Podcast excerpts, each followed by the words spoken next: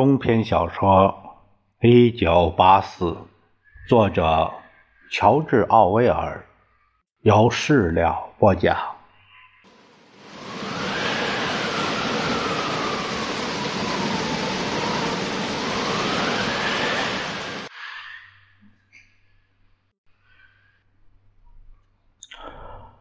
栗树咖啡馆几乎空无一人。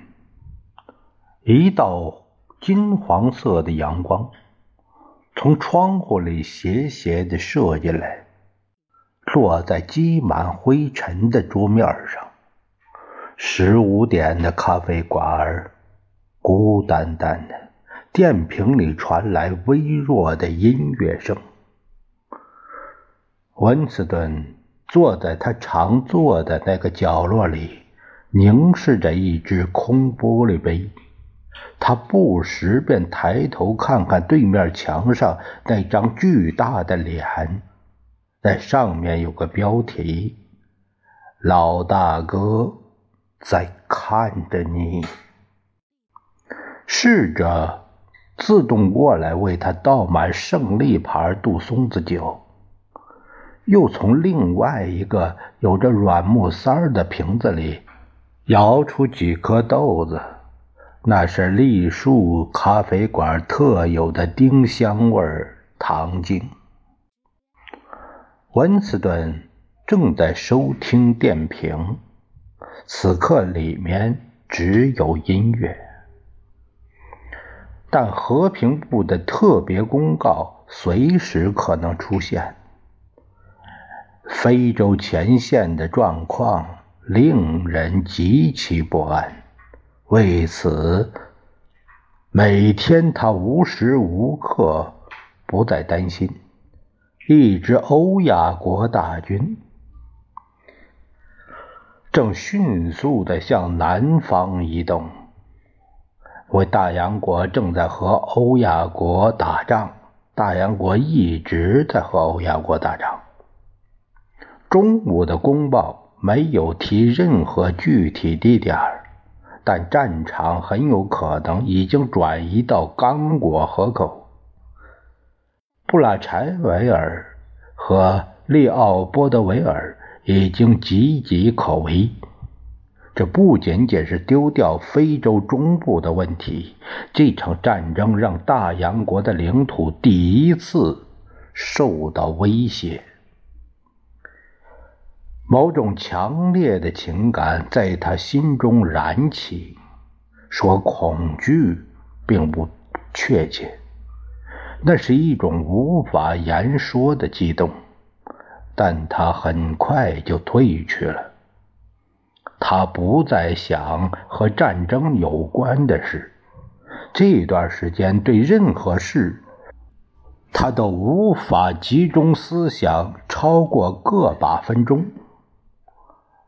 他拿起杯子，一饮而尽，一如往常。杜松子酒让他浑身颤抖，甚至有点恶心。这味道真是可怕，丁香和糖精的味道都足够令人作呕，却还是压不住酒的油味儿。最糟糕的莫过于，无论白天黑夜，他的身上都沾着浓浓的杜松子酒味。在他的意识里，这酒味和某种气味牢牢地纠缠在一起。那是他从来不说明他们是什么，哪怕他们只存在于他的头脑里。他尽己所能的不去想他们的样子，而只模模糊糊的想到他们逼近他的脸，其气味扑鼻而来。杜松子酒在他肚子里翻滚，他用紫色的嘴唇打了一个嗝。自从他们释放他之后，他就长胖了。气色也得以恢复，事实上，比之前的还要好。他变得强壮了，鼻子和脸颊上的皮肤泛起粗糙的红色，就连秃顶处也变成了粉红色。侍者再一次不经招呼，拿来棋盘和新出的《泰晤士报》，还将报纸翻到有象棋题目的那一页。之后，他发现。温斯顿的酒杯空了，就端来盛满杜松子酒的酒瓶为他斟满。不需要提什么要求，他们知道他的习惯。棋盘总会为他备好，这个角落里的位子也为他留着。就算客人满员，也是如此。因为没有人愿意被看到和他离得很近，他从来都懒得数自己喝了多少杯。过一会儿，他们就会递给他一张肮脏的纸条，说是账单儿但在他的印象中，他们总是算少了账，而即使反过来多算了他的钱。也没什么分别。如今他的钱总是够花，他甚至还有了工作，一个挂名职务，收入要比他之前的工作高得多。电瓶里的音乐停止了，响起说话的声音。温斯顿仰起头。听着，但却不是前线的公报，而仅仅是副部的一个短通知。上个季度第十个三年计划鞋带产量超额完成了九十八个百分点。他研究了一下棋局，并摆上棋子，棋的结局。很有欺骗性，要用到一对马，白棋先走两步将死。温斯顿看了看老大哥的画像，白棋总是将死，他有一种朦胧而神秘的感觉，总是这样，没有例外。都是被安排好的。自世界伊始，没有一盘棋黑棋能得胜。这难道不是一个永恒的象征吗？象征善良会战胜邪恶。那张巨大的脸正盯着他看，镇定又充满力量。白棋总是将死对方。电瓶上声音暂停了一会儿，接着一个更为严肃的声音说：“大家注意，十五点三十分有重要通知，请做好收听准备。十五点三十分有非常重要的新闻，不要错过。”十五点三十分之后，叮的一声，音乐又响了起来。温斯顿心里很乱，那会是来自前线的公报，本能告诉他那是个坏消息。整整一天，他都有一些激动。大洋国在非洲大败的情景不时。便出现在他的脑海里，他似乎真的看到了欧亚国大军势如破竹地通过那从未被攻克的边界，如一大队的蚂蚁涌入非洲南端。为什么不能从侧面包抄他们呢？西非海岸的轮廓生动地浮现在他的脑海中。他拿起白棋的马，在棋盘上移动起来，正好走到合适的位置。就算在看到乌泱乌泱的大军向南部挺进时，他也看到了另一支大军神秘的集合起来，突然插入他们的后方，切断了他们的海陆联系。他觉得，凭借意象，他正将另一支大军带入现实，只是行动一定要快。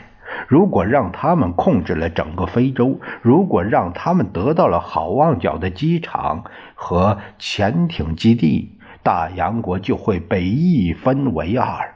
这意味着一切战败、崩溃、重新瓜分世界以及党的覆灭。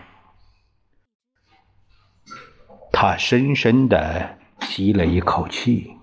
一种复杂而奇怪的感觉，准确的说，并不是百感交集，而是一种多层次的感觉。他说不清，在他内心最深处搅动的究竟是哪个层次的感觉。一阵心潮澎湃后，他把白骑的马放回原位。但此时他无法安定下来，认真思考象棋的问题。他又漫无目的的想了起来，差不多是下意识的用手指在桌面上的灰尘中写道：“二加二等于五。”他曾说过。他们进不去你心里，但他们能。奥布兰说的，在你身上发生的事会永远持续下去，这是事实。你永远无法恢复一些事情、一些行为，在你的胸膛里，什么东西被杀死、被烧光、被腐蚀。他见过他，还和他说了话。这不会有什么危险。他本能的知道，现在他们对他的所作所为几乎没有兴趣。若他们两人中有一人愿意，他就可以安排和他再约会一次。事实上，那次见面只是偶然。那是在公园里，三月的一个寒冷的天气，很糟糕的日子里。地冻得像铁一样，草看上去都死掉了，除了几株被风吹得支离破碎的番红花，看不到一只花骨朵。当他发现他和他的距离不过十米时，他正双手冰冷，流着眼泪，急匆匆地行走着。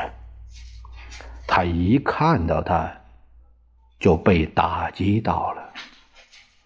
茱莉亚变了，又说不清哪里变了。他们一个招呼都没打，擦肩而过。接着，他转过身，并不是特别急切的跟在他身后。他知道这儿没有危险，没人会对他们产生兴趣。他没说话，斜穿过草坪，好像在试图避开他。后来又似乎听任他待在他身边。不一会儿。他们就来到了粗糙的、光秃秃的灌木丛中间，那儿既避不住人，又避不开风。他们停下脚步，天气太冷了，风打着哨，穿过树枝，蹂躏着脏兮兮的番红花。他伸出手，环住她的腰。这里没有电瓶，但多半藏着话筒。此外，他们还有很可能被人看见，但这不重要，一点都不重要。若他们想，他们大可以躺倒在地上做那事儿。一想到这里，他就吓得浑身僵硬，而他则对他的拥抱没有丁点儿反应，甚至没有试图挣脱。现在他终于知道他发生了什么变化，他的气色很不好，脸上还有一条长长的疤痕，疤痕被头发遮住了一部分，从前额一直延续到太阳穴，但他感觉到的变化并不是这个，他的腰。变粗了，很奇怪，也变硬了。记得有一次，在火箭弹爆炸之后，他帮忙将一具尸体从废墟里拖出来。他惊讶地发现，尸体不仅重得让人难以置信，还非常僵硬，极难处理，就好像一块石头，而非血肉之躯。他的身体就像那个尸体，他不禁觉得他皮肤的样子也可能和从前大不相同了。他没有尝试去吻她，他们什么话都没讲。当他们穿过草地往回走时，他第一次直视他的脸。那只是稍纵即逝的一眼，充满了轻蔑与厌恶。不知道这厌恶究竟是单纯的源于往事，还是源于他那浮肿的脸和被风吹的淌着泪水的眼睛。他们肩并肩的在两把铁质的椅子上坐下来。并没有靠得很紧。他想说点什么，他将笨重的鞋子挪开了几厘米，还故意踩断了一根树枝。温斯顿注意到他的脚好像变宽了。我背叛了你，他直截了当地说。我也背叛了你，茱莉亚又厌恶、快速的看了他一眼。有几次，他们用你无法忍受、无法忍受的、想都不能想的东西威胁你，然后你就会说：“别这么对我。”对别人这么做吧，对某人这么做吧。你也许可以假装这是权宜之计，它不是你的本意，你只是想让他们停下来。但这不是真的。事情发生时，你就是这个意思。你认为没有别的方法能救你，你希望它发生在其他的人的身上。你并不在乎那人要承受什么，你只关心你自己。你只关心你自己。他附和着。之后，你对那个人的感觉再也不一样了，不一样了。你感觉不一样了，好像再没有别的话好说。风将他们单薄的工作服吹得贴近他们的身体。差不多同时，他们觉得默默无语的坐在那里很尴尬，更何况就这么坐着也太冷了。他说：“他有事要赶地铁，起身要走。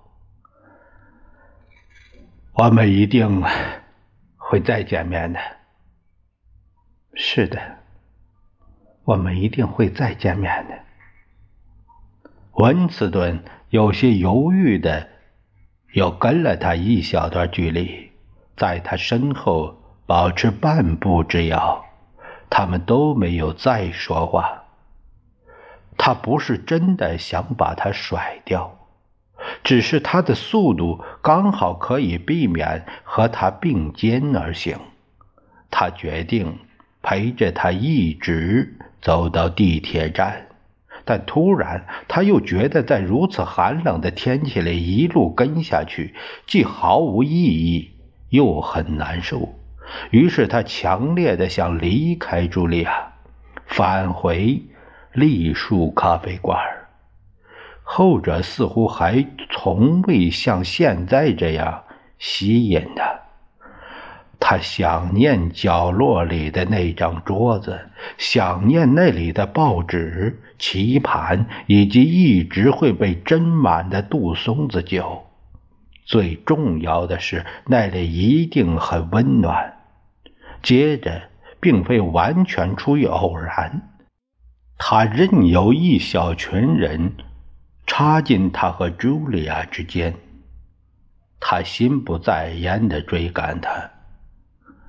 没多久，便放慢脚步，转身向相反的方向走去。